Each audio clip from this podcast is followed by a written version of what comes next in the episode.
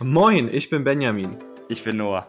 Und wir sind hier beim Finfo Podcast Episode 15, also fast so alt wie Noah. Und ähm, noch eine kurze Sache vorab. Folg uns doch auf Spotify oder auf Apple Podcasts, wenn du diesen Podcast unterstützen würdest. Wir sind jung, wir sind äh, naiv und wir versuchen hier ordentlich was auf die Beine zu stellen. Du würdest uns damit sehr viel helfen. Ja, vielleicht können wir dann auch mit dem Geld, was wir dadurch einnehmen, die Geburtstagstorte für meinen 16. Geburtstag dann auch wirklich holen. Genau. Alles klar. Äh, thematisch geht es los mit der Federal Reserve.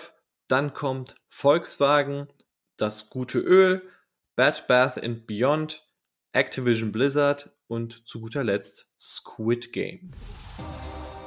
Genau, äh, heute ist der gesamte US-Markt um ungefähr 0,7% gestiegen und das liegt daran, weil die Federal Reserve Bank, die hat angekündigt, wir wollen tapern. Noah, weißt du, was Tapering ist?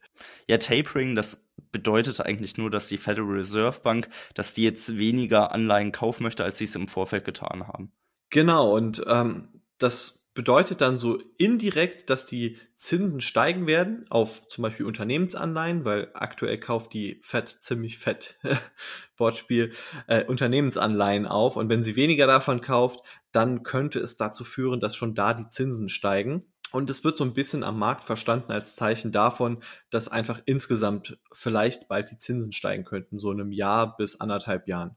Ja, durch die steigenden Zinsen kann es natürlich dann auch passieren, dass es Aktien auch in Zukunft schwieriger haben, weil dann Investoren sich überlegen müssen, ah, okay, lohnt sich das jetzt mehr irgendwo die Zinsen einzuheimsen oder dann wirklich in Aktien zu investieren, was natürlich auch ein Risiko beherbergt. Aber aktuell ist es eben so, dass die Zinsen, ähm, also oder dieses Tapering dazu führt, dass sogar Aktien mitsteigen, weil es vor allem ein Zeichen für eine gesunde Wirtschaft ist. Und die Investoren, denen ist die gesunde Wirtschaft erstmal wichtiger als ja, die steigenden Zinsen auf Anleihen. Ja, von Herbert Dietz habt ihr ja die letzten paar Wochen auch ein bisschen was mitbekommen und vielleicht habt ihr es ja mitbekommen, der kommt jetzt nicht so gut weg. Ja, das liegt vor allem daran, weil er so ein bisschen Küngelei mit dem ganzen Betriebsrat von Volkswagen hat. Ähm, der hatte nämlich vor kurzem angekündigt, dass er so ein bisschen mehr so Produktivität wie Tesla haben möchte und äh, das könnte 30.000 Jobs in Deutschland gefährden. Ja, genau. Dann kamen noch ein paar andere Ausrutscher dazu, wo er gesagt hat, nö, bei den Betriebsversammlungen, da möchte ich jetzt nicht teilnehmen, beziehungsweise an einer und der möchte sich lieber mit US-Investoren treffen. Das hat dem Betriebsrat jetzt nicht so gut gefallen und der hat jetzt gesagt, dass ein Vermittlungsausschuss eingesetzt werden möchte. Und bis dahin sind alle Entscheidungen bei VW blockiert. Ja, und es sieht ziemlich schlecht aus tatsächlich um Herbert Dies, weil äh, der Betriebsrat ist im Aufsichtsrat drin. Also das ist sowieso bei VW so ein bisschen von der Struktur, Struktur her recht schlecht für so einen CEO. Plus das Land Niedersachsen ist auch noch im Aufsichtsrat drin und die könnten tatsächlich zusammen dafür sorgen, dass Herbert Dies gehen muss. Ja, genau. Außerdem wird jetzt auch noch sich der Aufsichtsrat damit beschäftigen, dass man irgendwo die Vorstandsbesetzung komplett verändert. Vielleicht wird es das letzte Jahr für den Herrn Dies. Wäre schade. So, dann kommen wir zu einer kleinen Ölgeschichte, nämlich der Ölpreis ist gefallen. Das ist jetzt mal eine News, sonst ist er doch immer gestiegen. Was war da los?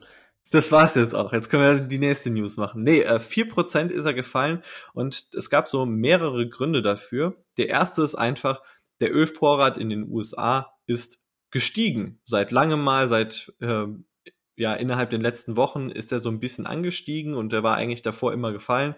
Das war schon mal ausschlaggebend dafür, dass vielleicht die Nachfrage nach Öl etwas abgenommen hat oder es einfach immer mehr Produktion gibt. Okay, das ist interessant.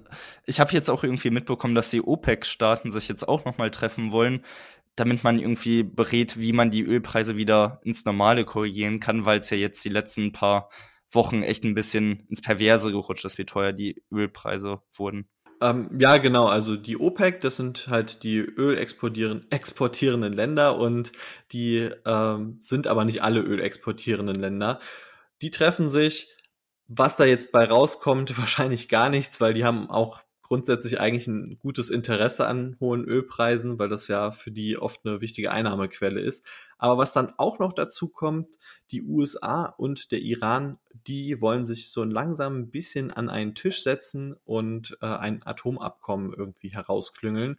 Und wenn sie ein Atomabkommen haben, dann würde das auch bedeuten, dass der Iran nicht mehr sanktioniert wird, dass der sein Öl wieder vielleicht normal exportieren kann und ja, dann würde auch wieder mehr Öl gefördert. Also die Reddit-Boards dürfen sich jetzt auch freuen. Am Dienstag haben die schon die Aves Budget Group in die Höhe geschossen und zwar haben die sich verdoppelt. Und jetzt ist auch das Einzelhandelsunternehmen Bed Bath Beyond dran. Die haben jetzt heute auch 91% zugelegt. Ja, ich bin stolz auf euch, ihr Autisten. Also, ihr habt alles erreicht. ja, also, das Board hatte verkündet, dass sie jetzt irgendwie einen Aktienrückkauf um äh, eine Milliarde US-Dollar wollen die jetzt beschleunigen und die haben jetzt auch eine ähm, Marktplattform, haben die jetzt auch angekündigt, wo die dann auch über Drittanbieter so ein paar Badartikel verticken haben wollen. Und ja, irgendwie Reddit hat gesagt, 91% nach oben gehört sich so. Ja, ich würde mal sagen, das ist so ähnlich ein bisschen wie bei GameStop, wo auch ein paar Strategieänderungen dann halt ganzer Investment Case wurden. Ja, ich denke mal, das ist so ein bisschen die Meme-Generation. Dazu werdet ihr nachher auch noch mal ein bisschen was hören. So, der Loser des Tages gestern, das war Activision Blizzard. Die haben 14% verloren und das war der stärkste Drop seit 2008 in der Unternehmensgeschichte. Hey, jetzt bist du aber ein bisschen zynisch, nur weil du bei den Crash Bandicoot Spielen oder so verkackt hast. nee, nee, da bin ich richtig gut gewesen. Ähm, ja, und was sind die Gründe dafür? Also erstens, ähm, es wurden ein paar Spiele verschoben, nämlich Overwatch 2 und Diablo 4. Kann es auch äh, irgendwie damit zusammenhängen, dass da sehr viele Sexismusvorwürfe waren? Da habe ich irgendwas mitbekommen. Ja, genau. Also ähm, da gab es jetzt einen sehr fetten Sexismus-Skandal. Insgesamt wird da über die Ausmaße beschrieben, dass Frauen dort richtig schlecht behandelt wurden. Es sind schon 40 Leute gekündigt oder irgendwie anders sanktioniert worden. Auch Activision Blizzard muss heftige Strafen dafür bezahlen. Und ähm, ja, auch sogar der Vorstand zieht da seine Konsequenzen draus, beziehungsweise Top-Management-Leute gehen. Ja, auch der CEO, der nagt ja jetzt quasi am Hungertod. Der hat jetzt nämlich beschlossen, dass er nur noch so den Mindestlohn verdienen möchte, und zwar 60.000 US-Dollar. Aber was ich total interessant fand, ist, dass er auf Aktienoptionen etc. verzichtet. Das hat mich schon verwundert. Ja, wobei man halt sagen muss, der hat einfach letztes Jahr über 130 Millionen US-Dollar durch Aktienoptionen verdient. Also ich glaube einfach, dass es so ein bisschen bei ihm hat er gesagt, ja, okay, nachdem es jetzt letztes Jahr so gut lief, kann ich auch mal dieses Jahr so ein bisschen wegstecken. Aber nochmal so aufs erste Thema zurückzukommen, prinzipiell finde ich es ja nicht schlecht, dass man sagt, okay, wir wollen jetzt mit der ähm, Produktionszeit und Entwicklungszeit der Spiele wollen wir uns ein bisschen mehr Zeit lassen, weil man hat ja jetzt irgendwie immer mehr den Trend, dass unfertige Spiele auf den Markt kommen. Sieht man ja auch unter anderem bei Nintendo mit den ganzen Pokémon-Spielen. Und da finde ich es eher gut, wenn man dann wirklich sagt, wir nehmen uns mehr Zeit und produzieren und entwickeln dann wirklich fertige Spiele. Deswegen finde ich das eigentlich gar nicht mal so schlecht. Als Gamer. Ja, also ich, bei Activision Blizzard liegt es wahrscheinlich auch ein bisschen eben daran, dass jetzt einfach Personalmangel in der Firma da ist und dass sie nicht die richtigen Entwicklerressourcen dafür haben, um das alles fertig zu entwickeln. Ja, und dann gibt's eben noch so ein paar weitere kleine Sachen, die das Unternehmen belasten. Einfach jetzt Call of Duty ist ja eines der großen Spiele, die Activision Blizzard immer rausbringt. Das, äh, dem wird nachgesagt, dass es nicht so ein erfolgreiches Spiel werden soll, weil es eben im Zweiten Weltkrieg spielt und anscheinend finden Gamer den Zweiten Weltkrieg nicht so cool. Ähm, ja, und dann gibt's eben noch so andere Sachen, wie zum Beispiel das World of Warcraft ähm, gerade auch so ein bisschen mit seiner Fan-Community zu kämpfen hat. Ja, das Squid Game ist ja irgendwo schon so ein kleiner Dauerbrenner bei uns geworden.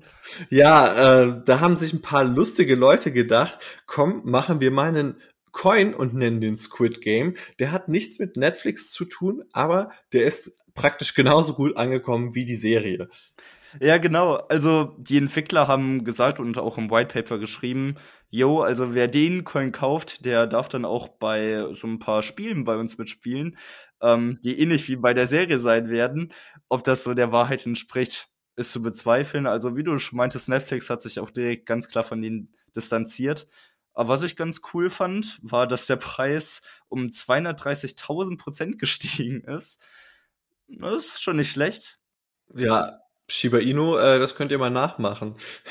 Ja, also da bin ich auch ein bisschen enttäuscht, wo ich jetzt mein ganzes Vermögen in Shiba Inu gepackt habe. ich habe gesehen, mein, mein, mein äh, Krypto-Portfolio ist jetzt heute schon 120 Euro wert.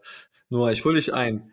Was man aber bei dem äh, Squid Game Coin sagen muss, die Investoren haben scheinbar nicht so richtig ins White Paper reingeguckt. Das White Paper, das beschreibt immer so ein bisschen die technischen Vorkehrungen und so die Ideen eines einzelnen Coins.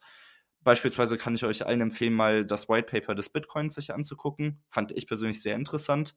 Beim Squid Game Coin stand aber auch ganz explizit drin, dass äh, extra ein System gegen die Dump-Geschichten eingeführt wird. Was prinzipiell bedeutet, du kannst den Coins verkaufen, verkaufen geht aber nicht. Und das hat jetzt dafür gesorgt, dass jetzt die Entwickler sich das ganze Geld genommen haben und jetzt geflohen sind. Ja, also da ähm, muss man sagen, ganz schön faire Entwickler so. Und das spricht auch teilweise eben für die Kryptowährungen.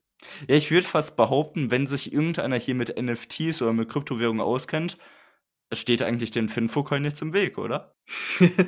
ja, ich habe auch äh, gehört, dass ich glaube, am, am Tag wirklich mehrere, also so über ein Dutzend Kryptowährungen so rauskommen. Also wirklich mehr als zehn Kryptowährungen werden pro Tag neu geschaffen und immer wieder versuchen Leute einfach damit reich zu werden. Ja, komplett neu geschaffen ist, glaube ich, ein bisschen äh, groß gesprochen, weil die meisten ja tatsächlich auf der Ethereum-Blockchain basieren. Das sind ja da meistens nur Forks. Ja, genau, also so, so in der Richtung, meine ich.